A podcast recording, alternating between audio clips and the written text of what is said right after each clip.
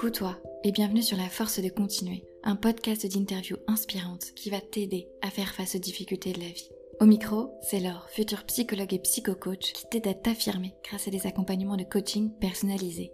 Aujourd'hui, je reçois Julie, coach des cerveaux atypiques. Julie, tu l'as déjà rencontrée dans l'épisode précédent, l'épisode 22. Dans cet épisode, elle nous a partagé son vécu de la dépression et nous a expliqué comment elle est parvenue à se reconstruire après des traumatismes. Si tu n'as pas encore écouté cet épisode, je t'invite à y aller de ce pas. Cela va t'aider à mieux comprendre l'épisode du jour. Dans la conversation qui va suivre, tu vas découvrir ce qu'est la neuroatypie. Au-delà des préjugés, des stéréotypes et de toutes les choses qu'on peut entendre dessus, Julie nous explique son vécu en tant que personne neuroatypique. Elle nous explique le fonctionnement neurologique des personnes neuroatypiques et donne plusieurs conseils pour mieux vivre avec son cerveau atypique dans un monde de neurotypiques. Regarde bien ce qui est écrit dans la description, je te mets toutes les références de l'épisode. On parle aussi du système, des femmes, et on développe des pistes de réflexion pour mettre en place une société plus inclusive. Allez, c'est parti. Installe-toi bien confortablement si tu le peux, ouvre bien tes oreilles et prépare-toi à une conversation passionnante.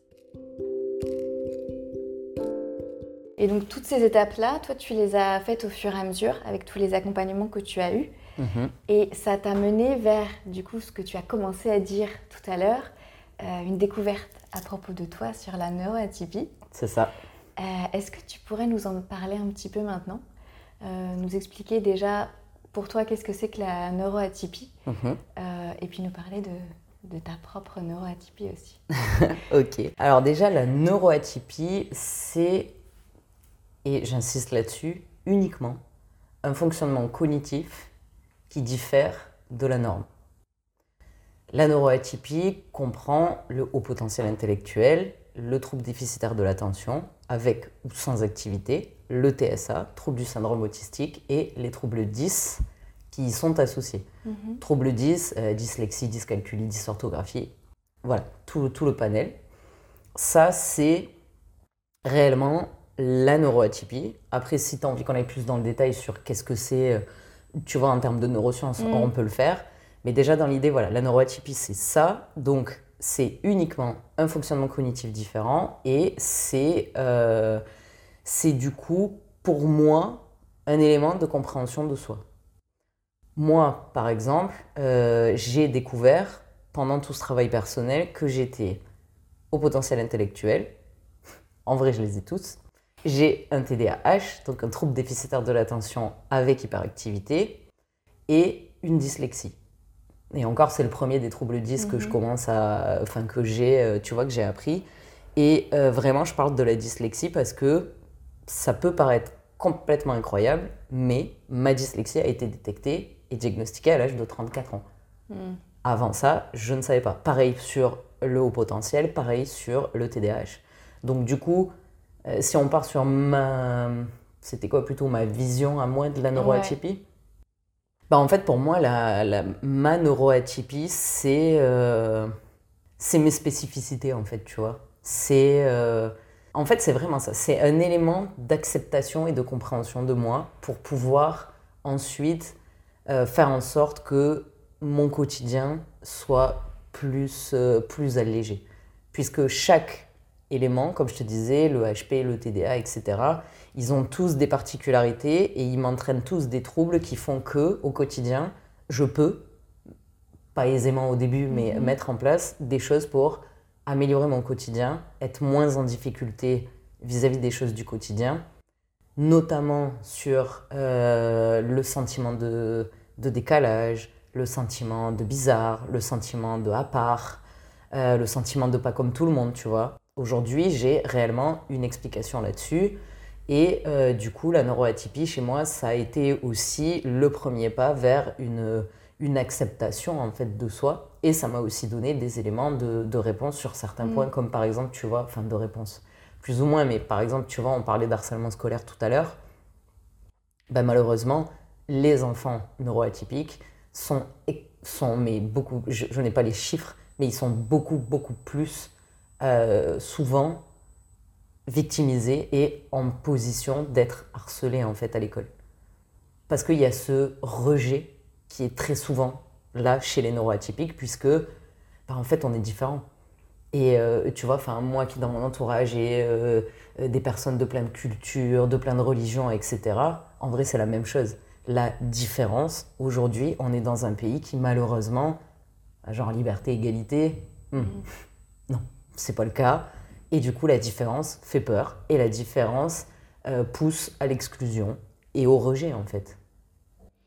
Et alors, quand tu dis différence, euh, est-ce que tu pourrais donner des éléments un peu plus concrets pour les personnes qui écoutent, comprennent un petit peu ce que ça veut dire? Parce que dans, la dans, dans le terme neuroatypie, ça voudrait mhm. dire qu'il y aurait une atypie euh, neurologique. neurologique, du coup. Est-ce que tu pourrais nous expliquer un petit peu, un petit peu ça? Parce que c'est des termes qu'on entend de plus en plus actuellement. Euh, J'imagine qu'il y a beaucoup de, préjugés, à nouveau, comme on en a parlé tout à l'heure. Il y en aura toujours, surtout, de toute manière, des préjugés, des, mm. stéréotypes. Euh, une image qu'on peut avoir. Vous pouvez nous éclaircir un petit peu sur tout ça Ouais. Bah déjà, ce que je vais faire, c'est que pour poser le, le, décor, entre guillemets, si tu veux, je peux partir sur, euh, parce que du coup, moi, l'acceptation et la compréhension de ma neuroatypie est passée euh, par une formation en neurosciences parce que j'ai besoin de comprendre. Mhm. Mais vraiment, c'est très important pour moi de comprendre les choses. Donc, du coup, je peux, tu vois, rentrer un peu plus dans les détails et je peux essayer de, vulgariser au maximum. Donc, sur le principe, je vais essayer de la faire courte. On a tous un seul cerveau, évidemment, mais on a cette tendance à appeler le cerveau droit le cerveau gauche. Mhm. Tu vois, donc hémisphère droit, hémisphère gauche. Et alors, je précise que dans les neurosciences, et notamment dans l'étude de la neuroatypie, on est sur un retard en France qui est vraiment très grand. D'autres pays sont beaucoup plus en avance, notamment le Canada, la Suisse. Moi, c'est là où je vais chercher mes sources, puisque ça fait 15 ans qu'ils sont dans l'étude de cette spécificité, euh, de cette spécificité cognitive. Donc déjà, moi, les études, je vais les chercher là-bas. Et du coup, euh, le principe est de se dire que, donc, on a chacun un hémisphère droit, un hémisphère gauche, et ce qui se passe, c'est que le cerveau gauche, c'est un cerveau qui est méthodique et linéaire. C'est-à-dire que pour répondre à une sollicitation, pour trouver la réponse à une problématique ou à un élément, on va aller chercher point par point. Mhm. Tu vois, c'est un cerveau qui va fonctionner de façon vraiment méthodique et linéaire. C'est le siège de, de la logique, de la rationalité. C'est aussi euh, le siège de, euh, par exemple, de l'unicité. C'est-à-dire que notre cerveau gauche nous permet, quand il fait bien, entre guillemets, sa fonction, d'être en capacité de comprendre et de nous faire accepter l'idée que nous sommes uniques. Tu vois, un être parmi les êtres, mais que c'est nous d'abord, on est unique. Tu vois, et cette notion d'unicité, elle est vraiment importante parce que du coup, le cerveau gauche, en fait, il est il n'est pas prédominant dans le sens où il est plus gros chez les personnes qui ne sont pas neuroatypiques, mais c'est qu'en fait, il est prédominant dans le sens où c'est la partie du cerveau qui va être la plus sollicité le plus mhm. souvent. Donc en fait, son fonctionnement est beaucoup plus utilisé que le fonctionnement du cerveau droit, qui lui, à l'opposé, on verra tout à l'heure, enfin, il est vraiment à l'opposé. Et du coup, cette unicité-là, cette notion d'unicité, en fait, ça, tend à prouver aujourd'hui dans les dernières études que cette façon de fonctionner qu'on appelle nous des normaux pensants ou des neurotypiques, puisque mm. le cerveau, les, personnes qui ont une, un cerveau gauche prédominant représente plus de 90% de la population. D'où ce sentiment de décalage puisque notre fonctionnement est différent. Et en fait, ce, cerveau gauche-là, en étant le siège de l'unicité, pousse à l'individualisme. À l'inverse, les personnes neuroatypiques ont une prédominance du fonctionnement du cerveau droit. Et les différences fondamentales, c'est que du coup, déjà, on va pas du tout avoir conscience de notre unicité on se sent appartenir à juste une grande famille humaine. Tu vois, à une, un groupe beaucoup plus large, tu vois. Parce que tu n'as pas conscience que tu es un être unique. Tu as, tu as eu juste conscience que tu fais partie du groupe. Et ça, ça se retrouve et ça s'explique par notamment la pensée en arborescence. Pensée en arborescence qui est le fait d'être en capacité, grâce au cerveau droit, d'être euh, si tu veux, de, en fait, de, récupérer une information enfin une information, de répondre à une problématique, non pas de façon linéaire et méthodique, mais de, de restituer une réponse grâce à un ensemble de données auxquelles on a accès. La pensée en arborescence, qui est donc ce système de pensée chez les neuroatypiques, moi je l'assimilerai, pour donner une image, si tu as un cerveau gauche, c'est comme si tu as un exposé à faire, tu vas à la bibliothèque, tu prends un livre, tu regardes le, le, tu vois, le sommaire mhm. et tu vas aller chercher dans chaque chapitre, donc genre petit 1, petit 2, petit 3, et tu vas, tu vas de façon méthodique noter. Si je devais faire un, parallèle avec la pensée en arborescence, la pensée en arborescence du neuroatypique, ça serait dans l'image comme si lorsqu'on te pose une question ou si tu as un exposé à faire ou une problématique face à laquelle tu es, eh ben en fait ton cerveau, sans même que tu t'en aperçoives et en une fraction de seconde, c'est comme si ton cerveau était une bibliothèque et en fait, au lieu d'aller chercher un livre, un chapitre, une info, il va te donner accès en une fraction de seconde à 10 livres par exemple de la bibliothèque. Ils vont tous s'ouvrir, tac tac tac tac, et du coup les infos vont être puisées tac tac tac tac à droite à gauche et tout cet ensemble de données va te permettre de trouver une réponse. Une réponse, une solution qui est souvent, c'est pour ça qu'on appelle, souvent on a tendance à dire que euh, les personnes neuroatypiques sont novateurs. Et en fait, c'est pas qu'on est forcément innovant, mais c'est qu'en fait, comme on ne fonctionne pas de la même façon, on va trouver des, des réponses et des solutions qui sont différentes de celles que la norme aurait pu trouver. Et comme je le disais au début, nous n'avons pas la notion d'unicité de nous-mêmes, et donc ça pousse à des comportements beaucoup plus communautaires. Tu vois, beaucoup plus tournés vers l'autre. Le cerveau gauche, normopensant, va être beaucoup plus tourné vers lui que le cerveau droit qui, lui, va pousser à la découverte et à l'envie de, tu vois, parce qu'on a cette, sensation de ne pas être unique et de faire partie de tout, en fait. On a, mais c'est encore une fois, c'est la pensée en arborescence, c'est une vision globale. Donc en fait, au lieu de te dire que on est là, ici, toutes les deux dans cet appartement et point, eh ben en fait, par exemple, c'est avoir conscience que on est dans cet appartement sur ce canapé, mais dans telle ville, dans tel pays, dans tel monde, et, tu vois, on a toute cette conscience de tout le monde qui est autour de nous. Mhm. Tu vois sur le principe? Ouais, je me dis pour les, personnes qui écoutent, pour comprendre, euh, peut-être ce serait plus, plus évident si tu avais des, des, exemples, tu vois, peut-être de comportements euh, ah alors, soit en tant qu'adulte, mhm. à la fois en tant qu'adulte, et comme tu l'as aussi évoqué, euh, parce que ça, c'est aussi présent chez les enfants, chez les adolescents, euh, de voir un petit peu quelles seraient les différences finalement avec un neurotypique par rapport à un neuroatypique, plus dans le, dans le concret, tu vois, si tu vois un peu ce que ouais, je Ouais, je vois ce que tu veux dire. Alors, ce que je ferais, c'est que je ferais pas de parallèle avec la normopensance, parce que j'ai pas forcément envie, tu vois, de, de, de, faire un espèce de clivage ou un comparatif. Par contre, euh, la deuxième chose, c'est qu'en fait, si tu veux, ça m'embête un tout petit peu. Je vais le faire parce que ça pose pas de problème. Mais là où c'est un, tout petit peu, c'est que je veux alerter, tu vois, je veux en profiter sur l'idée de se dire attention, un euro atypique, il n'y a pas de. Si tu veux, c'est pas une checklist. Tu vois, on n'est pas sur. Euh, pour être neuroatypique, il faut et avoir ça, et avoir ça, et mhm. avoir ça. Et genre, on a 10 points, et sur les 10 points, eh ben, tu en as 8, du coup, tu es neuroatypique. Non, c'est vraiment un fonctionnement dans sa globalité, tu vois. Après, dans l'idée, puisque tu me poses la question, euh, par exemple, il y a déjà cette façon de penser.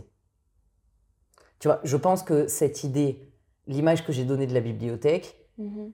on se rend vite compte si on est, on est le genre de personne à avoir une question, une seule réponse, tu vois, tac, tac, aller mhm. chercher, ou alors est-ce qu'on se sent vraiment, tu vois, comme... Euh, avoir, euh, euh, tu vois, un foisonnement d'idées, beaucoup de pensées, beaucoup de, tu vois, de, de, vraiment, ouais, de, tu vois, accès à plus de ressources en moins de temps. Tu vois, ça, c'est, ça, c'est déjà un des premiers points. Après, il y a, il y a réellement ce sentiment de décalage. Ça, c'est quelque chose qui mmh. revient beaucoup parce que, tu vois, on va être le genre de personne à se dire, ça peut être pas très cool, tu vois, mais euh, genre, tu vois, moi je le vois autour de moi, euh, quand on va se balader entre copains, quand on fait des activités. Moi j'ai un entourage qui est très norois euh, depuis quelques années. Et tu vois, la lenteur des gens, ils, ils sont. Je, je, ça m'embête presque parce que ça, ça, peut paraître hautain ce que je vais dire, mais c'est absolument pas le cas. Mais c'est comme si tu fais une course euh, entre euh, une voiture avec un gros gros moteur et une voiture avec un petit moteur. Tu vois ce que je veux dire? C'est déséquilibré à la base. Et du coup, tu as toujours l'impression que l'autre est plus lent. Et voilà, tu vas poser une question, tu vas essayer de discuter, tu vas, et tu vas bien sentir, tu vois, ce sentiment que, que tout est plus lent chez les autres, que toi, tu es plus rapide. Donc, du coup, souvent, si je devais te faire un portrait robot, tu es ce genre de personne qui, tu vois, qui est trop. Mm. Genre l'enfant trop excité, l'enfant qui fait trop de bêtises, l'enfant qui pose trop de questions, euh, quelqu'un qui fait trop vite les choses. Euh, tu vois, ce, ce sentiment de trop. T'es, Ouais. Toi, t'es trop. Tu vois Mm. et, et vraiment, ça, c'est un truc qui, est, euh, qui ressort énormément. Après, te dire exactement comme ça un portrait robot, je trouve que c'est quand même un petit peu compliqué. Parce qu'en plus, dans la neuroatypie, comme je te le disais, il y a à la fois le haut potentiel, le TDAH, Mm. les troubles 10, le TSA. Et du coup, c'est compliqué de, de- Tu vois, on pourrait s'arrêter point par point sur chacun, mais étant donné que chacun a une spécificité et que tu n'es pas obligé d'avoir les quatre pour être considéré comme neuroatypique, je pense que ça fausserait un petit peu, tu vois, l'idée. Et ça perdrait plus les gens que, que, que, que ça pourrait les aider.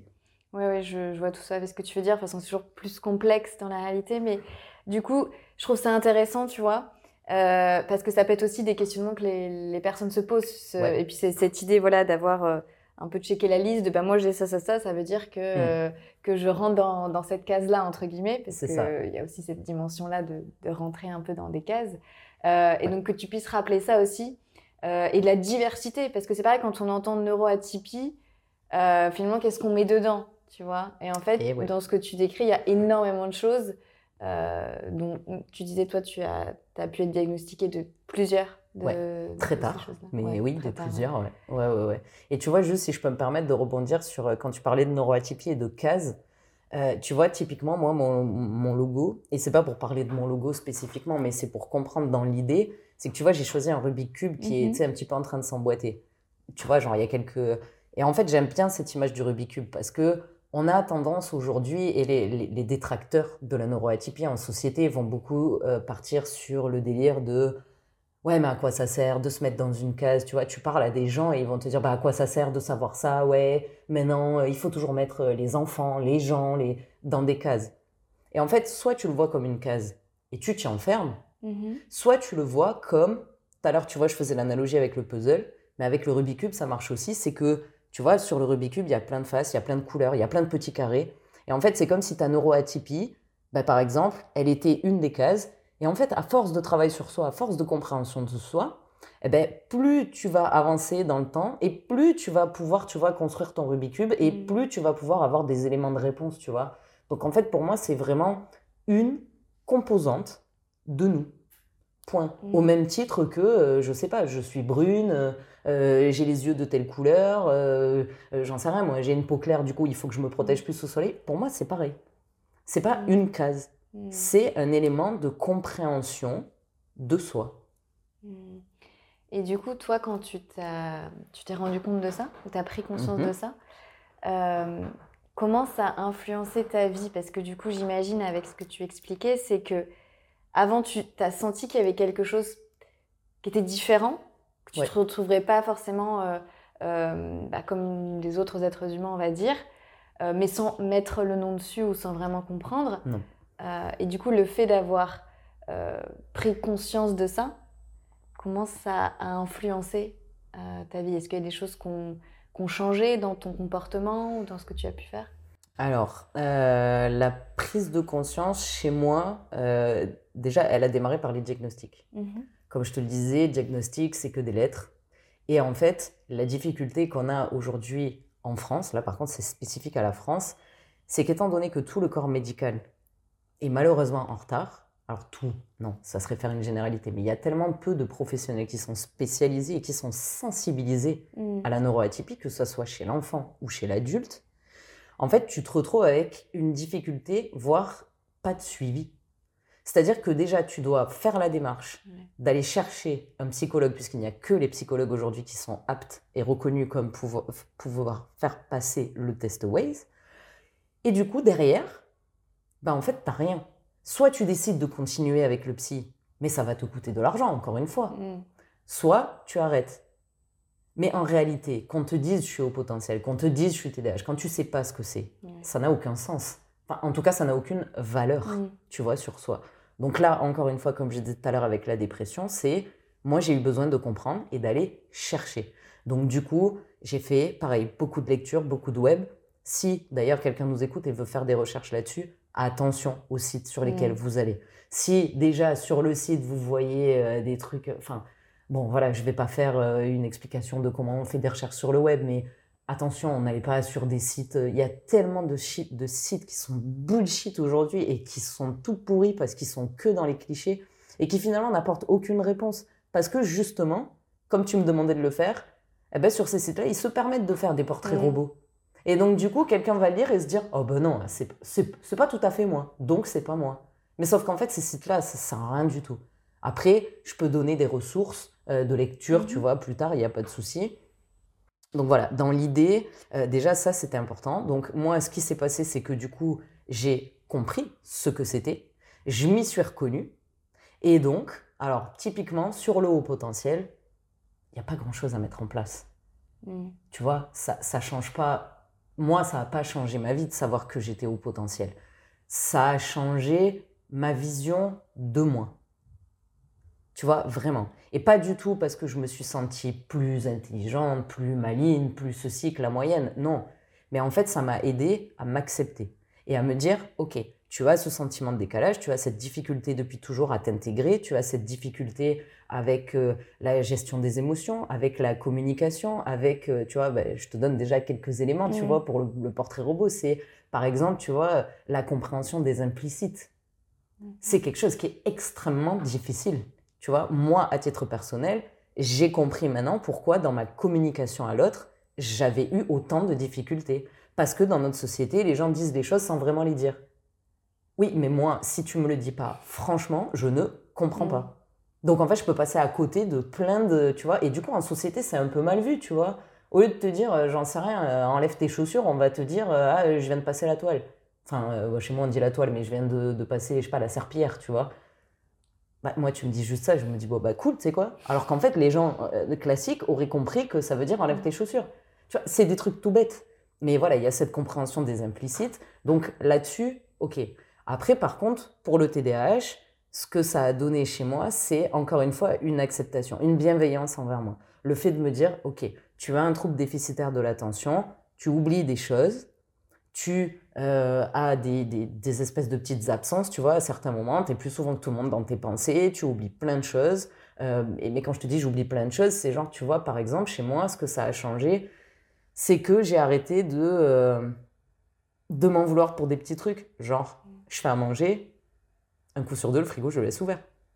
Je fais à manger, un coup sur deux, j'oublie d'éteindre les plaques. Tu vois, ça, c'est quand même Mm. des trucs qui peuvent être un peu dangereux. Donc aujourd'hui, bah c'est, tu vois, c'est bien repassé derrière moi. C'est le fait de, de par exemple, tu vois, euh, avoir des difficultés d'organisation. Donc en fait, bah, j'ai mis en place dans mon quotidien des organisations. J'ai la chance de, de- d'aimer le digital, donc du coup, j'ai, j'ai fait beaucoup d'automatisation. Mm. Euh, je travaille euh, par, euh, voilà, par exemple, tu vois, je sais que ma capacité de concentration n'est pas élevée autant que la moyenne. Donc, du coup, je travaille par des périodes courtes avec beaucoup de pauses. Je vais travailler 40 minutes et prendre 15 minutes de pause. Et euh, j'ai un tableau dans lequel je regroupe absolument, enfin, tu vois, c'est vraiment une grande organisation. Et euh, si jamais le digital n'est pas pour les gens, tu vois, par exemple, euh, chez moi, on pourrait penser que c'est de la maniaquerie, mais ça ne l'est pas, c'est-à-dire que chaque clé est au même endroit, tu vois. En fait, les choses importantes vont avoir leur place. Et il faut les laisser à leur place, parce que sinon, je prends... Mais je galère, tu vois. En vrai, si je remets pas mes lunettes à cette place, mon téléphone à cette place, mon, mon- mes clés de voiture, mes clés de maison, bah, tu peux être sûr qu'en fait, je les perds. Mm. Tu vois? Il y a aussi, par exemple, euh, le fait de faire attention, d'avoir une vigilance accrue sur la route. Parce que quand on a un TDA, il- les études prouvent qu'on a beaucoup plus souvent d'accidents. Mm.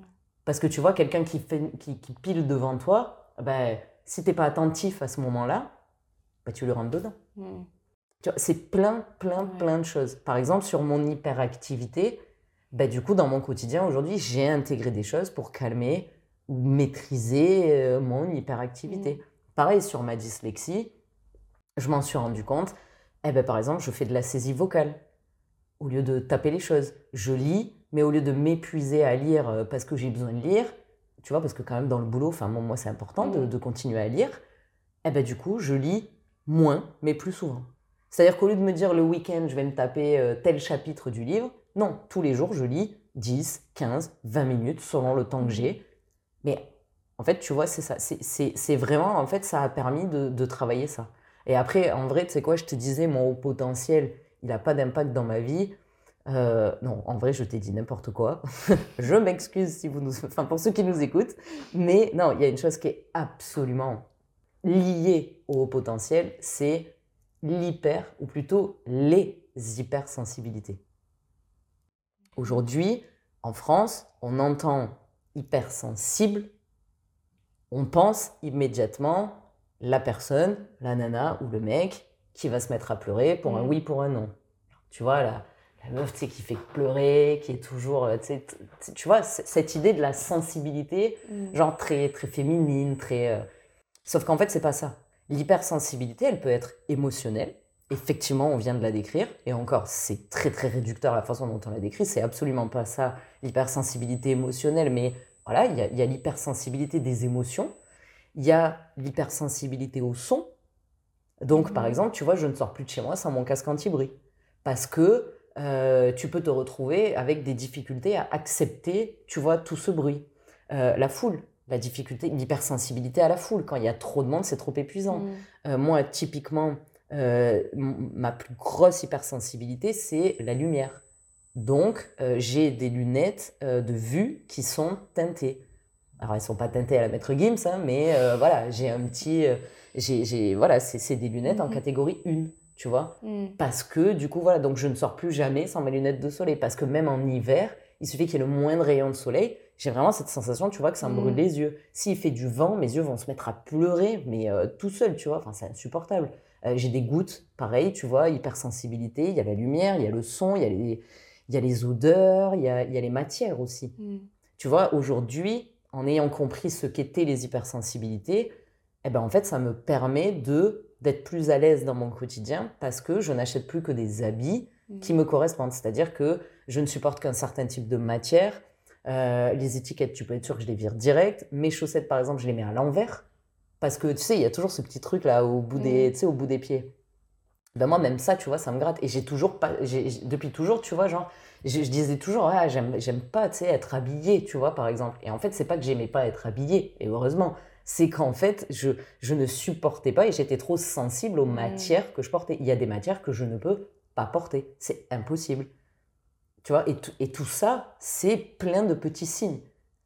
Tu vois, j'ai pas fait un portrait robot, mais en soi, là, mmh. déjà, tu vois, on a pas mal d'éléments de, de, bah, de réponse, tu vois.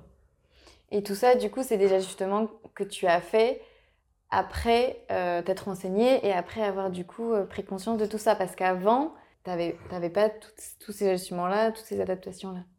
Non, avant, je me disais juste que. Euh, enfin, moi, je me disais. En fait, ça, on, est souvent dans une dévalorisation de soi parce qu'on nous rappelle constamment. Euh, tu vois, j'en sais rien, tu, tu, tu pars un week-end avec des potes, euh, ouais, t'es relou, tu sais, mmh. ou enfin, bah, avec mes potes, bon, maintenant, c'est pas le cas, tu vois, mais, mais forcément, quand t'es jeune, tu vois, t'es pas forcément très, très bien entouré.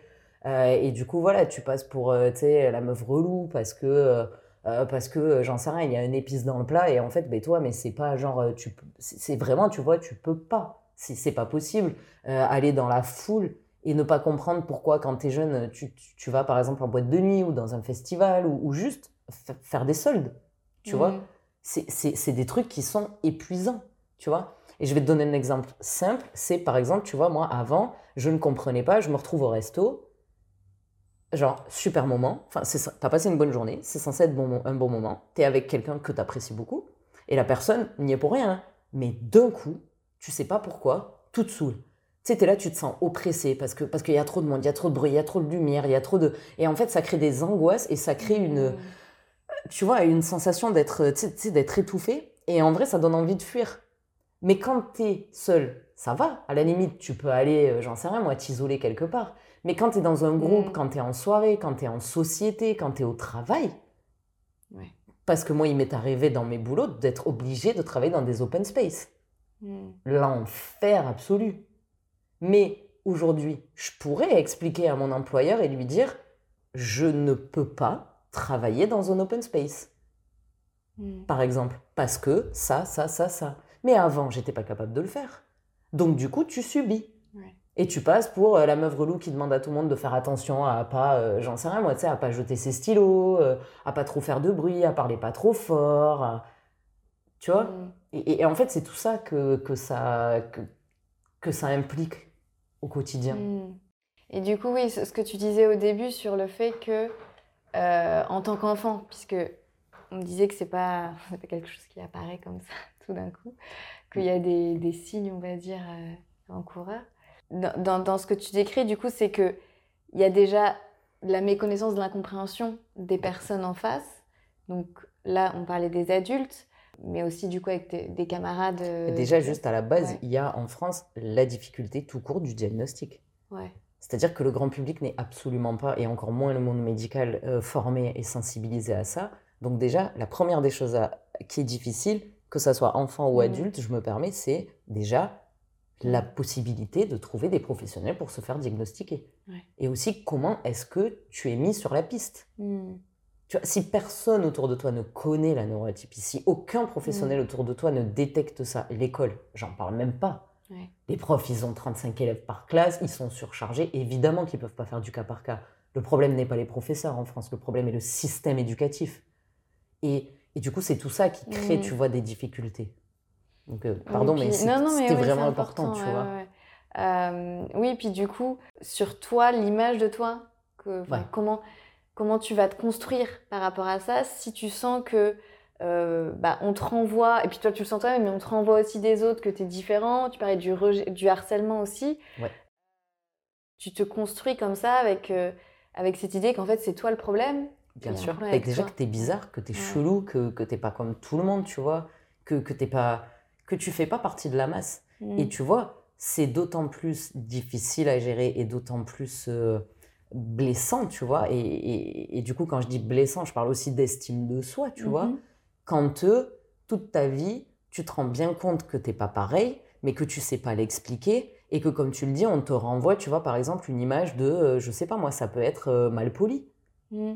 Tu vois, par exemple, dans certains cas, c'est une difficulté à acquérir les codes tu vois, les codes sociaux. Moi, je me souviens de scènes où, ma femme, enfin ma, compagne, me, me dit, enfin, elle me dit pas, mais pour me faire plaisir, elle m'offre un repas dans un resto gastro.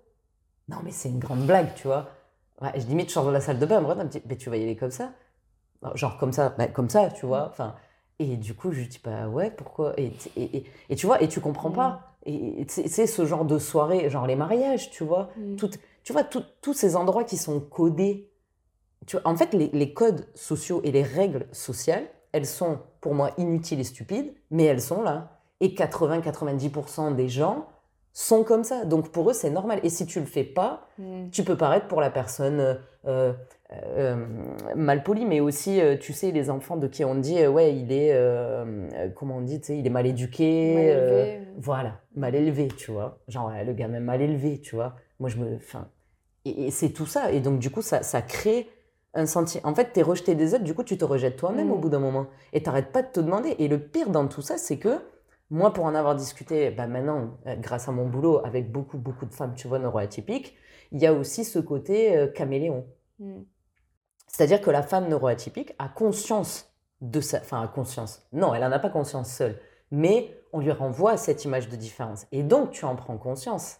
Donc, ce que tu fais, c'est que grâce au fonctionnement de notre cerveau, on est en capacité de s'adapter à notre environnement.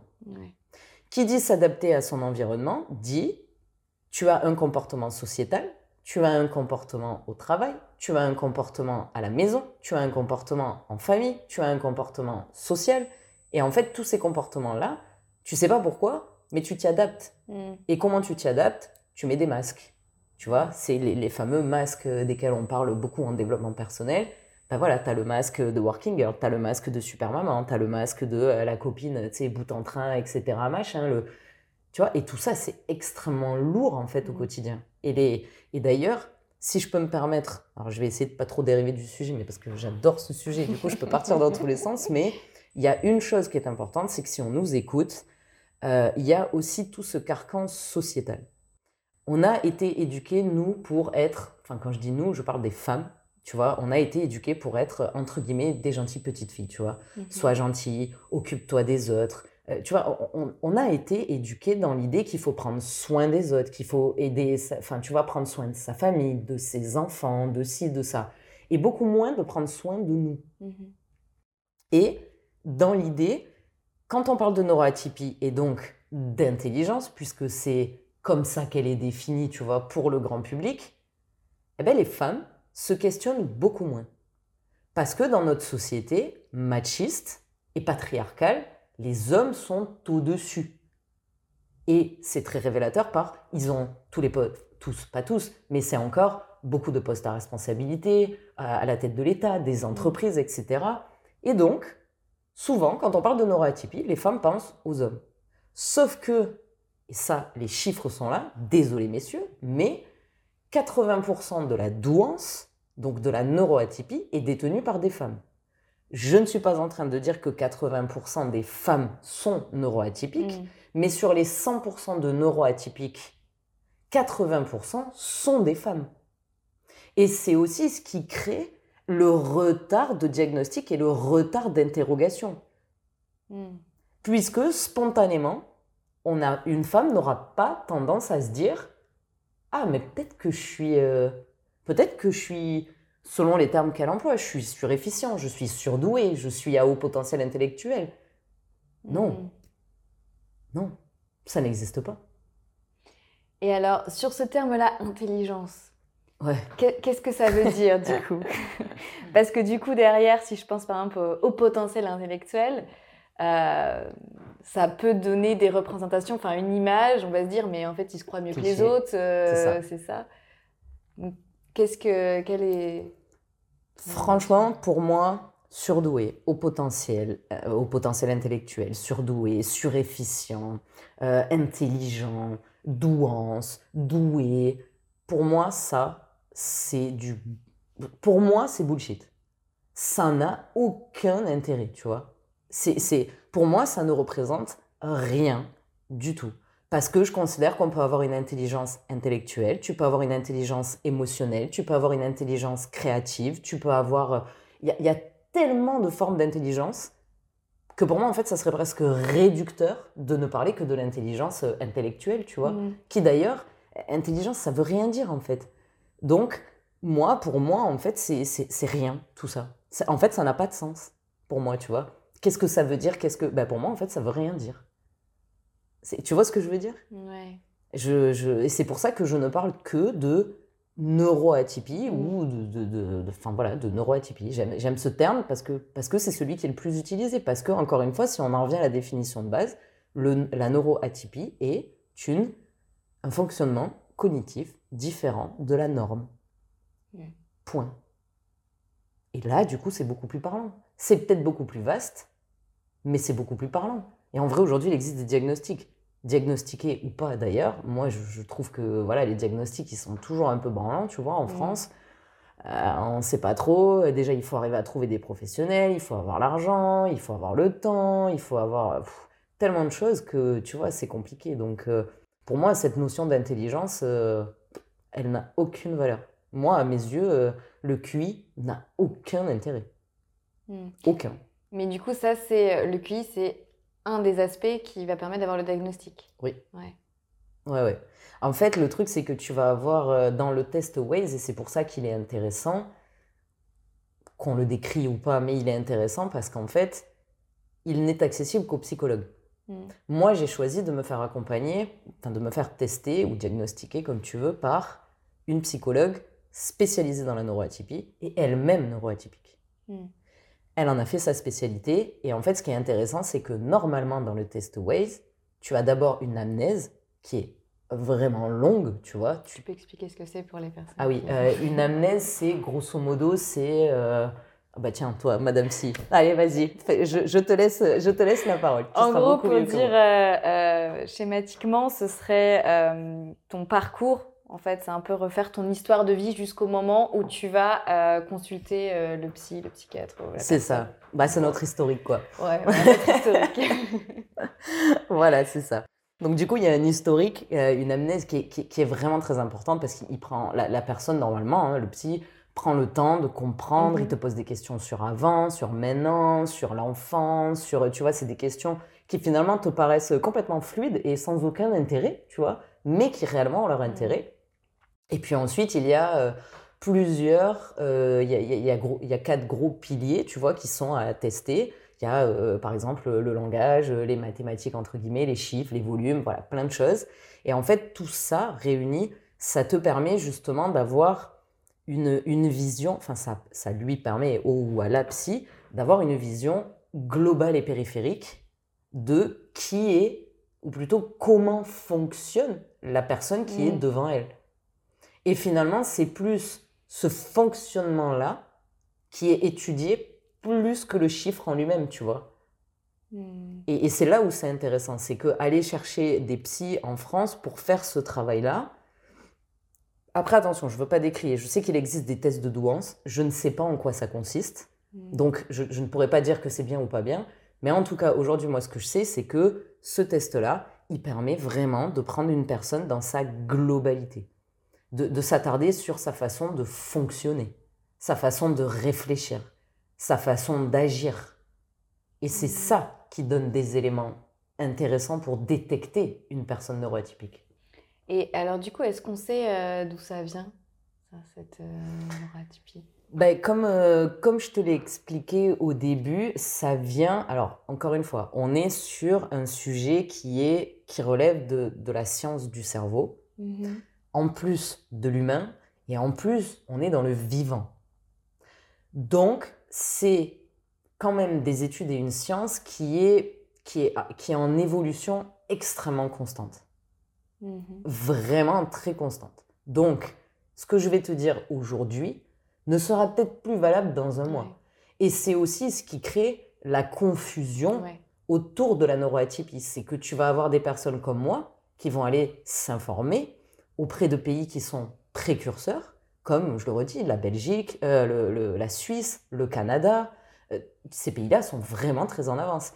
Et tu as aussi d'autres personnes qui vont aller chercher des informations uniquement sur la France. Et dans la France, aujourd'hui, on est très en retard pas que sur la neurotypie, mais sur la neurotypie, on est extrêmement en mmh. retard. Donc, en fait, tout ça, ça crée, tu vois, ça crée un fouillis. Aujourd'hui, la chose qui est certaine, enfin certaine, en tout cas des, études les plus à jour, c'est que c'est réellement une, prédominance du fonctionnement d'un côté du mmh. cerveau que de l'autre. Oui, ce que je voulais dire, d'où ça vient dans le sens euh, origine, les causes. Est-ce que tu nais comme ça? Est-ce que ah, c'est euh, au niveau de tes expériences de vie? Ok, ok. Comment, comment ça se fait que euh, il y, aurait un cerveau, un fonctionnement euh, du cerveau qui serait différent de la norme? Alors comment ça se fait exactement Je ne sais pas. Par contre, ce qui est sûr, c'est que on ne devient pas neuroatypique. On, on est, donc on va naître neuroatypique ou pas. Tu vois? Donc Et tu, tu nais avec ou, enfin sans, pas vraiment sans, mais ouais, c'est ça. C'est qu'en fait, c'est en fait c'est uniquement une façon de fonctionner du cerveau. Tu vois?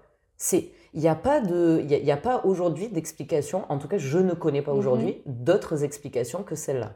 Et la chose sur laquelle je peux pousser un peu plus, c'est que du coup donc c'est voilà, mais ce que je te dis en plus du fonctionnement du cerveau, ça a été étudié par euh, des IRM, des scanners. C'est des études qui sont vraiment extrêmement poussées sur, sur des cas, sur des années. Il y a des études qui, qui ont été faites sur 30 ans, tu vois, de mhm. l'enfant à l'adulte. Et euh, il y a aujourd'hui ça c'est quasi une certitude, une part de génétique. C'est-à-dire que la neuroatypie se transmet, et aujourd'hui les études, en tout cas canadiennes, tendent à prouver qu'il y a une partie génétique là-dedans.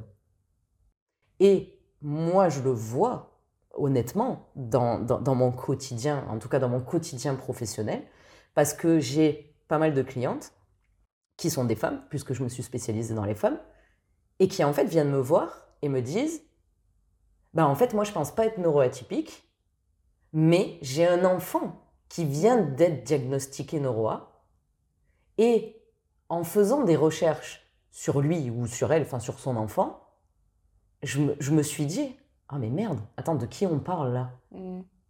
Et en fait, c'est aujourd'hui, là, à l'heure actuelle, il y a beaucoup de parents, donc de notre génération à nous, enfin je sais plus quel âge tu as, mais en tout cas moi j'ai 36 ans, tu vois, donc euh, grosso modo de la génération 30-40, qui est en train de découvrir sa neuroatypie via la découverte de la neuroatypie Mm. chez leurs enfants. Évidemment, là encore, je reprends mon exemple de tout à l'heure, premier réflexe de 80% des femmes que j'accompagne, ah oui, mais son père est très intelligent. hein. Oui, mais c'est pas. Peut-être que le père aussi est neuroatypique, enfin le père ou le géniteur, mais en soi, pourquoi est-ce que automatiquement tu penses Mm. pas que tout. Tu sais, ça peut venir de moi mais, bi- mais bien sûr que oui, ça, ça peut venir euh, d'une femme. Encore une fois, je reprends les chiffres 80%, enfin tu vois, c'est énorme. Et, et aujourd'hui, il y a, voilà, il y a cette partie. euh, cette partie vraiment génétique. Aujourd'hui, les études tendent à prouver qu'il y a une réelle, euh, une réelle part de génétique. Et alors, ce serait à partir de quel âge à peu près que on Alors, détecter? Aujourd'hui, par exemple, si je te donne les chiffres, euh, pour pas te dire de bêtises, mais je dois pas me tromper de beaucoup, euh, je crois que c'est entre, à partir de entre 5 et 7 ans que peut être, commencer à être diagnostiqué le haut potentiel et le TDAH. Ok. En sachant que là encore, c'est controversé, puisque tu prends des pays précurseurs comme le Canada, eux le diagnostiquent beaucoup plus tôt. Mm. Tu vois? Donc là encore, c'est complexe. C'est complexe de répondre à une question. Enfin, de, de te donner une réponse. En tout cas, ce qui est sûr, c'est que à l'heure actuelle, aujourd'hui où on se parle, avec les connaissances que j'ai et les connaissances qu'il existe sur la neuroatypie, je, je ne peux te dire que ce que je suis en train de te dire, tu vois. Peut-être que dans six Ouais. mois, ça aurait évolué. Peut-être que dans dix ans, ça sera incroyablement obsolète et je réécouterai ce truc et je me dirai merde, je leur ai raconté que des conneries, tu vois. Mais en tout cas, c'est les éléments qu'on a aujourd'hui de recherche scientifique puisés dans des pays qui sont précurseurs. Mm. Ouais, c'est super intéressant aussi que tu, tu puisses rappeler ça. Et enfin, ça vaut aussi pour la psychologie, Et qui oui. est finalement assez euh, dans le même domaine. C'est que c'est des sciences qui sont assez récentes aussi. En plus, c'est travailler sur l'humain. Euh, Et l'humain vivant, et l'humain vivant, ouais. c'est un délire. On va pas te découper le cerveau, tu vois, c'est pas tous les jours non plus. Donc oui, il y a des choses qui, qui évoluent, euh, des nouvelles découvertes qui vont remettre en question euh, celles d'avant. Après, ça ne veut pas dire que tout est forcément faux, faut pas non, Non. plus aller dans, dans cet extrême-là, mais d'avoir cet, cet esprit ouvert Bien sûr. et de pouvoir remettre en question aussi ce qu'on ce qu'on voit actuellement, enfin, ce qu'on lit actuellement, et de garder en tête que bon bah on, on connaît ça comme ça maintenant, mais possiblement euh, Bien on, sûr, on va ça- voir ça différemment plus tard. Et ça va, ça va évoluer. Déjà en France aujourd'hui, ça évolue. euh, Tu vois, on est beaucoup sur, euh, ouais, aujourd'hui, euh, tu sais, enfin, t'entends le nombre de personnes que t'entends, les détracteurs du haut potentiel qui te disent, ouais, mais de toute façon, aujourd'hui, tout le monde est, tout le monde est à haut potentiel, tu vois. Bah non, en Mm. fait, c'est pas tout le monde. Et tu vois, des fois, moi, quand on me dit, ouais, la neuroatypie, ouais, toi, tu, moi, on m'a quand même dit, ouais, ah, c'est malin hein, de surfer sur la vague. Ah, ah, sur quelle vague? Bah ouais, c'est la mode, hein, le HPI en ce moment. C'est la mode, hein, la neuroatypie. Bah, Peut-être que pour toi, c'est une mode. Alors déjà, premièrement, moi, ce que je leur réponds, c'est bah, je suis ravie, enfin, pour la première fois de ma vie, d'être à la mode. tu vois, cool, enfin, pour une fois, ça y est, je suis in, tu vois. Ouais, je suis dans le move, tu vois. Mais c'est complètement stupide. Ça n'a rien à voir, tu vois. Et souvent, je donne cet exemple. Tu vois, on l'a compris au fur et à mesure de quand je parlais de ma compagne tout à l'heure. Du coup, moi, je fais partie de, euh, bah, bah, du, du monde, enfin, en tout cas de la communauté LGBT, tu vois. Et j'aime beaucoup faire ce parallèle, même si là, ça peut paraître sans, avec aucun sens. Mais est-ce que aujourd'hui, en 2023, il y a plus de personnes appartenant ou se revendiquant comme étant de la communauté LGBT que dans les années 80 Ou est-ce que c'est simplement que dans les années 80, c'était mal vu de dire ça Euh, les, les, Tu vois, l'acceptation sociétale n'était pas la même. Donc, les gens se cachaient quand Mhm. ils faisaient partie de la population LGBT. Est-ce que pour autant, il y en a plus? Enfin, aujourd'hui, nous sommes plus que ce que nous étions dans les années 80. Je ne pense pas. Tu vois? Donc c'est ça aussi, c'est que des neuroatypiques, il y en a toujours eu, et je pense pas, je ne pense pas qu'il y en ait beaucoup, Euh, moins, euh, beaucoup plus qu'avant. Par contre, on en parle plus, on diagnostique plus. Et par exemple, tu vois, pour pour euh, comment dire, pour, pour, euh, tu vois, pour, donner, pour, pour, donner du sens à mes propos, je vais te donner un exemple euh, du Canada. Mhm. Au Canada, il y a quelques années, ils ne diagnostiquaient pas de façon aussi limpide qu'aujourd'hui le TDAH, donc trouble déficitaire de l'attention avec hyperactivité. C'était comme en France, voilà, un truc qui était à peu près, tu vois, suivi, on savait pas trop, on faisait ce qu'on pouvait. Bon, les chiffres étaient à l'époque de entre 3 et 5% de la population. En sachant que en France aujourd'hui on en est à 4% de la population qui est soi-disant, enfin soi-disant, il y a soi-disant que 4% de la population qui est TDAH. Au Canada, il y a une dizaine d'années, on était sur environ 4 à 5% de la population, les mêmes chiffres que nous. Ils se sont formés, ils ont formé le personnel médical, ils ont formé les écoles, ils ont formé les enseignants, ils ont aussi accentué et mis le paquet sur les diagnostics. En moins de 5 ans, ils sont passés de 4 à 11% de la population atteinte par le, par le TDAH. Enfin, qui enfin, qui, voilà, qui, sont, qui ont un TDAH. Tu vois le délire?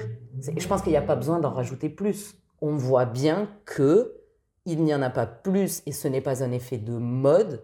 C'est simplement qu'aujourd'hui, comment le rappeler, les sciences et notamment les neurosciences vont tellement vite que du coup, eh ben en fait, on, on, on diagnostique plus, on en parle plus. Donc, Exactement, je pourrais faire le parallèle un peu pourri avec le LGBT, de te dire, on sort du placard. tu vois? Comme en LGBT, on est sorti du placard à un certain moment, eh ben aujourd'hui, la neuroa, c'est pareil, tu vois? Et ça va évoluer. Donc moi, mon avis personnel, si tu me poses la question, non, il n'y en a pas plus, non, ce n'est pas la mode. Par contre, et heureusement, et tant mieux, même si c'est trop lent à mon avis, la société française est en train de s'éduquer hmm. sur ce sujet. Et justement, par rapport à ça, euh, quels pourraient être euh, les changements dans le, dans le système? Parce qu'on parlait tout à l'heure du système qui n'était pas... En fait, ce que derrière le système, c'est il faut, il faut s'adapter au système. En fait, ça va pas être le système qui s'adapte à toi. Ben, on est sur l'effet de masse. Hein. Euh, on ne va pas demander aux quelques 10% de la population qui sont enfin, porteurs, qui, qui sont neuroatypiques euh, on va pas demander aux 90% du monde de s'adapter mhm. aux 10% de la population, tu vois. On peut faire un parallèle euh, tout pourri, euh, enfin tout pourri parce que parce que c'est un exemple parlant et qui est gravissime avec le handicap. Mm.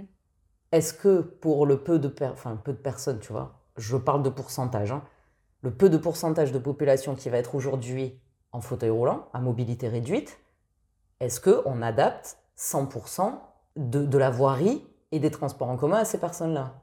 Malheureusement, non on leur demande à eux de mm. s'adapter et de pouvoir faire plus que ce qu'ils pourraient faire, tu vois. Ce qui est absolument dégoûtant. Mm. Parce que parce que parce que c'est pas possible, tu vois, tu peux pas faire plus que ce que tu veux faire. Et tu vois ce que je veux dire? On, peut faire ce parallèle là aussi. Mm. Aujourd'hui, c'est la masse qui l'emporte. Quand tu es dans le pourcentage le plus faible, tu t'adaptes. Mais le monde s'adapte pas à toi, tu dois t'adapter au monde. Et alors, si on, a une vision un petit peu, euh, je vais dire, utopique, entre guillemets, mais si, on projette un futur un peu, euh, un peu différent, est-ce que tu aurais des pistes, euh, toi, par rapport à ça, au niveau des aménagements ou des choses qui pourraient être faites dans ce sens-là? Bah Déjà, typiquement, la, première des choses, ça serait l'éducation nationale. Mm-hmm. Enfin, déjà, évidemment, il y aurait dans le premier, dans le premier, la première chose qui ferait sens, ça serait que les foyers, enfin les foyers, le, foyer hein, de la famille, et que donc le maximum de monde soit sensibilisé à reconnaître les facteurs, tu vois, qui puissent mettre entre guillemets la puce à oreille, à, l'oreille d'un parent qui pourrait se dire ah peut-être que mon enfant pourrait, euh, tu vois, avoir un, un, trouble, pourrait être neuroatypique.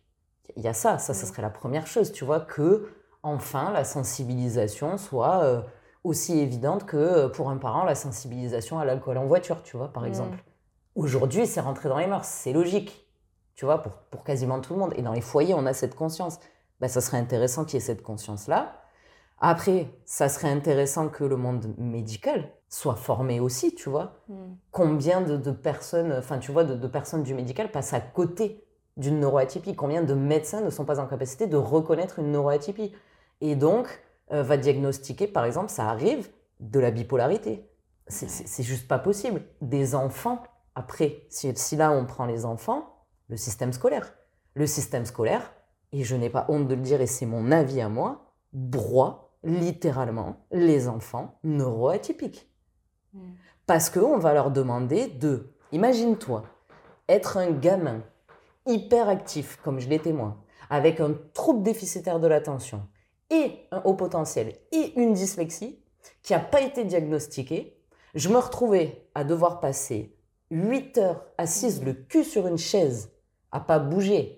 Là, tu vois, bon, pour ceux qui nous écoutent, ça se voit pas, mais pour ceux qui ont la vidéo, mm. on voit bien, contrairement à toi, que je ne suis pas capable, tu vois, de rester, euh, tu vois, posé sans bouger. C'est pas possible, même si c'est des petits gestes. Donc, du coup, à l'école, arrête de bouger, arrête de faire ci, arrête de faire ça. Tu es aussi le gamin qui va plus vite d'esprit, qui trouve la réponse plus rapidement que les autres. C'est pas forcément plus facilement, c'est plus rapidement. Donc du coup, tu es toujours le premier à lever la main, et au bout d'un moment, tu es le genre de gamin à qui on dit arrête de lever la main, laisse parler les autres. Mais dans quel monde on vit à dire à un enfant, moi, on m'a déjà dit, une maîtresse, j'en ai des souvenirs, ben, merci le MDR, tu vois, parce que du coup, mm. plein de trucs me sont revenus, des, professeurs, enfin des maîtresses qui, euh, je sais pas, un CM1, me disaient, mais c'est pas possible, t'as des verres au cul, tu vois. À quel moment on parle à un enfant comme ça? Ou un gamin, tu vois, qui, ben oui, forcément, j'étais le genre d'enfant, tu sais, comme ça, toujours à regarder par la fenêtre, toujours. Tu vois, je me suis pris, j'ai été collée par des profs qui me disaient Ah, ben puisque ça a si l'air de t'intéresser, eh ben va dehors. Tu vois? Mm. Mais meuf, c'est quoi ce délire? Tu vois?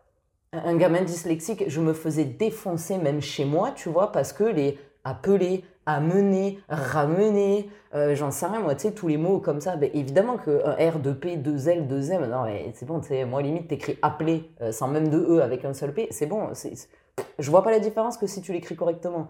Donc, dans les dictées, tu vois comment tu fais? L'orthographe est extrêmement valorisée aujourd'hui. Bon, ok, c'est important. Mais si tu as un gamin qui fait toujours les mêmes erreurs et qui a toujours les mêmes difficultés, au lieu de l'assassiner, enfin l'assassiner, de le punir et de lui, tu sais, limite de le taper dessus à l'ancienne avec ta putain de règle sur ses doigts là, eh ben non, va discuter avec l'enfant prendre l'enfant dans sa globalité. Aujourd'hui, on est dans un système éducatif qui demande de rentrer dans la norme et d'obéir. Hmm. On est dans un système d'obéissance. Et c'est comme ça qu'est créé le système éducatif français. Et même au sein des foyers, tu vois. On est sur l'enfant doit t'obéir, l'enfant doit m'écouter. Mais qui est à l'écoute de l'enfant?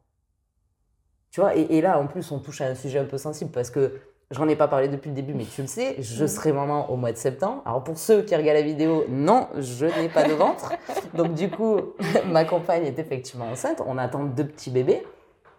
Et du coup, c'est vrai que c'est quelque chose qui me, qui me, tu vois, qui, qui, prend un sens particulier. Et aujourd'hui, je me questionne beaucoup, beaucoup.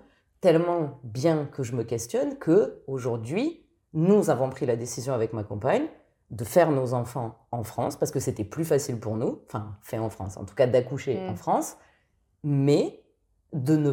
En fait, on refuse toutes les deux que nos enfants intègrent le système éducatif français. Donc, notre objectif, c'est que dès que nos enfants, vu qu'on en attend deux et qu'on va les avoir en même temps, les deux petits, dès qu'ils sont en âge d'aller à l'école, c'est inexpat.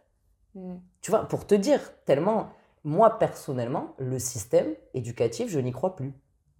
Et quand tu as réussi, parce que tu vois, il y a tous ces clichés de oui, les enfants neuroatypiques, ah, au potentiel, ah, as sauté des classes, tu es le premier de la classe, tu es un petit génie, tu sais tout. Faux, complètement faux. Les enfants neuroatypiques sont beaucoup de décrocheurs scolaires. Mmh. Moi, j'ai eu mon bac au repêchage, j'ai eu ma licence pareil, au repêchage, j'ai jamais eu des notes, j'étais dans la moyenne, j'ai jamais été au-dessus, tu vois j'ai jamais été euh, potentiellement au-dessus des autres, ni euh, doué plus que les autres, tu vois. Mm. Non, non, pas du tout. Au contraire, c'est, qu'en fait, tu as des capacités, peut-être, mais qui sont réfrénées et étouffées par un système qui n'est pas fait mm. pour ces enfants. Et quand tu as eu la chance, par je ne sais quel miracle, de survivre, entre guillemets, à l'école, parce qu'en plus des professeurs, tu as le rejet des autres élèves qui mènent souvent à du harcèlement, et je suis loin d'être un cas isolé, après ça, tu te retrouves à passer aux études supérieures. Études supérieures, tu te retrouves à la fac dans des amphis où il y a 300 personnes. Quand tu as un trouble déficitaire de l'attention, va te concentrer dans un amphi avec 300 personnes qui parlent, qui s'amusent, qui claquent les stylos, qui font ci, qui font ça, les bruits, les gens qui claquent les portes, qui ouvrent. Non, c'est juste Pas possible en fait. Tu peux pas. C'est pas que tu veux pas, c'est que tu peux pas. Et quand tu as réussi encore à passer tout ça, tu te retrouves dans le merveilleux monde du travail. Où là encore, tu vois, tu me demandais tout à l'heure un portrait robot, entre guillemets, chez les neuroatypiques, on a, en tout cas dans la globalité, souvent des problèmes avec, alors on schématise ça comme des problèmes avec l'autorité. Mhm. Sauf que le vrai problème n'est pas l'autorité. Le vrai problème est que souvent, et je dis bien souvent, et je parle de mon expérience et des expériences des femmes que j'ai eu la chance d'accompagner, c'est que, en fait, on n'est pas en capacité d'être le genre de personne qui va faire quelque chose s'il ne comprend pas pourquoi il le fait. Et donc, on ne peut avoir de respect que pour quelqu'un qui va, tu vois, avoir pour nous une, une, une posture de sachant. Mhm. Donc, si quelqu'un pour qui tu n'as pas de respect parce que tu sens bien qu'il n'est pas capable de faire ce qu'il te demande de faire, et qu'en plus il n'est pas capable de t'expliquer pourquoi tu dois faire les choses, eh ben en fait, ça, tu vois, il y a conflit. Il y a, y a encore une fois, rebelote, tu peux aussi te retrouver dans un, un rejet et à l'écart de tes propres collègues de travail. Ou à la fac, euh, de, Mm. tes, de, de tes collègues de fac. Tu vois? Et, et en fait, c'est constamment la même chose. Ouais. Tu vois, on parlait tout à l'heure de l'open space. Moi, l'open space, ça a été une horreur. Ça a été une expérience horrible pour moi. Je me suis sentie complètement stupide. Mhm. C'est-à-dire que du jour au lendemain, j'arrivais plus à travailler. Et forcément, maintenant, je sais pourquoi. Et en fait, c'est ça, c'est que qu'est-ce que ça change aujourd'hui dans mon quotidien? C'est que je suis en capacité de poser certaines limites, Mm. de, de me faire... En fait, c'est même pas de me, de me faire comprendre, c'est moi-même de comprendre et donc de pouvoir communiquer pour me faire accepter. Ouais. Tu vois? Et Mhm. ce qui est hyper ambivalent, c'est qu'en parallèle, faire ça m'a permis de me détacher du regard des autres. Parce qu'en fait, aujourd'hui, je me dis, ouais, bah en vrai, tu sais quoi, enfin, regarde, si on prend les personnes à haut potentiel, euh, sais quoi, c'est pas grave, on verra mon cahier, j'ai noté, les personnes à haut potentiel, aujourd'hui en France, les derniers chiffres, c'est 2,3% de la population. Un TDAH, c'est 4% de la population. Le TSA, trouble du syndrome autistique, c'est 1%. Et les personnes atteintes d'un trouble 10, c'est 7% de la population. Donc si tu prends le haut potentiel de 2,3%, ça veut dire que moi, quand je me retrouve dans une... Genre, imagine-toi, je vais à un mariage, il y a à peu près 100 personnes, ça veut dire qu'il y en a deux, statistiquement, qui sont neuroatypiques. Tu vois, là, proportionnellement, tu, ben, ben, en fait, le fait de comprendre et de savoir et de, et tu vois, par exemple, euh, moi, ma compagne, elle, euh, elle, elle, a- elle, elle est aussi neuroatypique, mais elle a acquis les codes sociaux grâce à son éducation. Ben, en fait, elle me les transmet. Mm. Tu vois, parce que tu, quand je te disais tout à l'heure malpoli, par exemple, moi, tu m'invites, genre, par exemple, à dîner. Ben, tu me dis, tu viens à 19h. Ben, en fait, à 19h, j'arrive. Point. J'ai rien dans les mains. Tu vois? Ben, apparemment, ça se fait, on ramène un truc. Et du coup, je te jure, au début, ma compagne, je lui disais, mais pourquoi? Mais il t'a demandé, mais qu'est-ce qu'on doit ramener? Ben, je sais pas, un petit truc, histoire de pas arriver les mains vides. Et, et tu vois, Mm. et c'était des discussions lunaires, c'était genre, mais, mais, mais oui, mais si t'as rien demandé, ben oui, mais, mais s'il faut, ils aiment pas, mais s'il faut machin, bon, on va les appeler. Non, ça se fait pas, c'est genre, euh, tu vois, c'est le code, c'est comme ça. Ouais. Et, et c'est plein de petits trucs comme ça, tu vois, tu comprends pas. Ouais, c'est vrai, c'est c'est beaucoup lié aux, aux normes, euh, aux codes sociaux. Mais on a, un- Ouais. je le répète, la neuroatypie est un fonctionnement cognitif qui diffère de la norme. Ouais.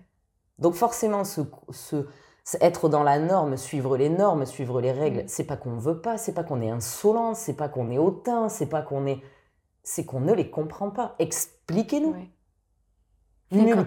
Quand, tu demandes, il n'y a pas forcément d'explication en plus derrière. Et c'est ça. Bah, tu sais, Ouais. moi, la, la phrase qui me rend Mm. dingue, mais qui me rend ouf, c'est pourquoi, tu vois, tu demandes à quelqu'un, bah, pourquoi on fait ça? Genre dans le monde du travail. Mais pourquoi on fait comme ça, tu sais? Tu vois bien que là, ça peut être amélioré, tu vois, le process. Bah, parce qu'on a toujours fait comme ça. Ah putain, si tu savais le nombre de Mm. fois où j'ai eu envie de décrocher des baffes avec cette phrase. Bah parce qu'on a toujours fait comme ça. Bah oui, mais si comme ça on peut faire mieux, pourquoi on change pas? Mm. Ah non, non, non. Bah parce que tout le monde est habitué à faire comme ça. Non mais... Tu vois et, et en fait, c'est- ce genre de petit truc auquel tu te retrouves Mm. confronté. C'est que, et tu, tu vois, vraiment, cette phrase, bah parce qu'on a toujours fait comme ça, il y a des gens à qui ça suffit comme explication. Un neuroatypique, ça ne peut pas lui suffire. il, va pas s'arrêter là. Et alors avec tout ça, quel euh, conseil tu pourrais donner aux, personnes neuroatypiques euh, pour, euh, j'allais dire survivre, c'est un, un, grand mot. Ouais, ouais.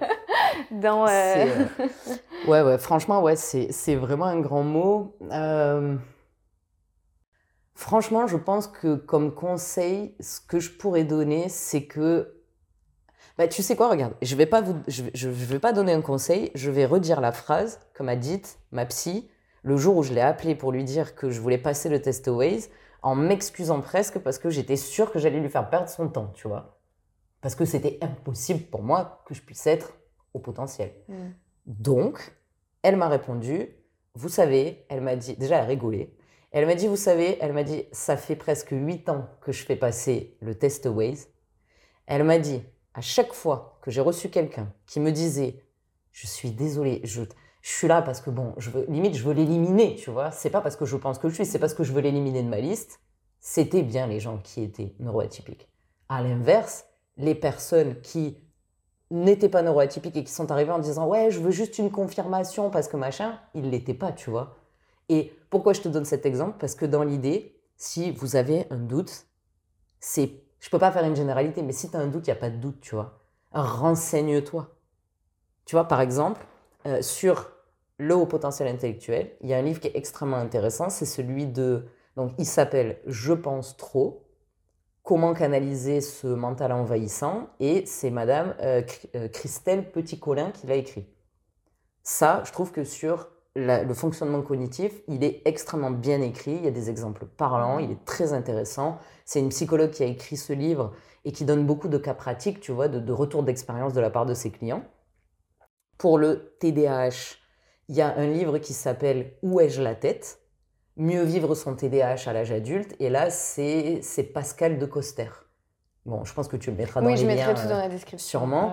Et, pareil, c'est le même principe. Mhm. C'est-à-dire que c'est un spécialiste du TDAH qui a écrit, qui t'explique comment mettre. Et dans ce livre, ce qui est hyper intéressant, c'est qu'il y a à la fois des tranches de vie, à la fois des explications sur ce qu'est ce trouble, et à la fois des tips pour, euh, voilà, enfin des conseils pour euh, comment faire pour mieux vivre avec son TDAH à l'âge adulte, tu vois. En sachant qu'à l'âge adulte, âge enfant, euh, c'est le même délire, tu vois. Tu peux, tu peux utiliser les mêmes choses. Il n'y a pas de mhm. problème. Mais, mais tu vois, c'est vraiment ça. C'est c'est aller vous renseigner, aller lire, euh, aller sur des sites, euh, tu vois, euh, spécifiques. Aujourd'hui, dans, dans, le haut potentiel, ben, par exemple, tu vois, enfin, tu vois, c'est tout bête, c'est pas une histoire de faire ma pub, mais s'il y a besoin, moi, je suis dispo sur les réseaux sociaux. On peut venir me poser une question. si c'est pas moi qui serait la personne la mieux placée pour aider cette personne-là, on a, tu vois, le monde de la neuroatypie, des coachs dans la neuroatypie, il est petit. On se connaît, on peut donner des contacts, on peut, tu vois, il peut, il peut y avoir euh, des choses comme ça. Il y a aujourd'hui des sites, des vidéos, tu vois, par exemple, il y a, il y a des BD. Euh, pour les enfants, il y a une, une BD qui s'appelle Rayures et ratures. C'est trop mignon, tu vois, parce qu'en fait, aujourd'hui, on appelle les neuroatypiques les zèbres. Parce que, alors pourquoi les zèbres? Parce que si tu veux, c'est imaginer que dans un monde où il y a que des chevaux, bah, le zèbre, en fait, avec ses rayures, tu le vois. Et, et, là, et, là, et ce, qui, ce, qui, est intéressant avec cette image du zèbre, c'est que le cheval et le zèbre sont quand même extrêmement identiques à part leurs rayures. Mm. Tu vois? Et en fait, c'est ça. Donc, euh, il y a plein de trucs comme ça aujourd'hui. Pour les enfants, voilà, vraiment, euh, c'est, je crois qu'elle s'appelle Chloé, je ne sais plus comment elle s'appelle, mais ouais, Rayure et Rature, c'est, super, tu vois. Elle a, elle a un compte je crois, elle a un blog. Il y a, y a, vraiment des spécialistes de la neuroatypie aujourd'hui. On, peut trouver des informations. Et vraiment, assurez-vous que, quelle que soit la lecture, le site, l'Insta, le, tout ce que tu veux, le blog, la chaîne YouTube, que ça soit fait et écrit mhm. ou parlé par quelqu'un qui le vit. Parce qu'il n'y a rien de plus énervant pour moi que de lire des articles sur des gens qui écrivent sur la neuroatypie sans savoir ce que c'est. Mhm.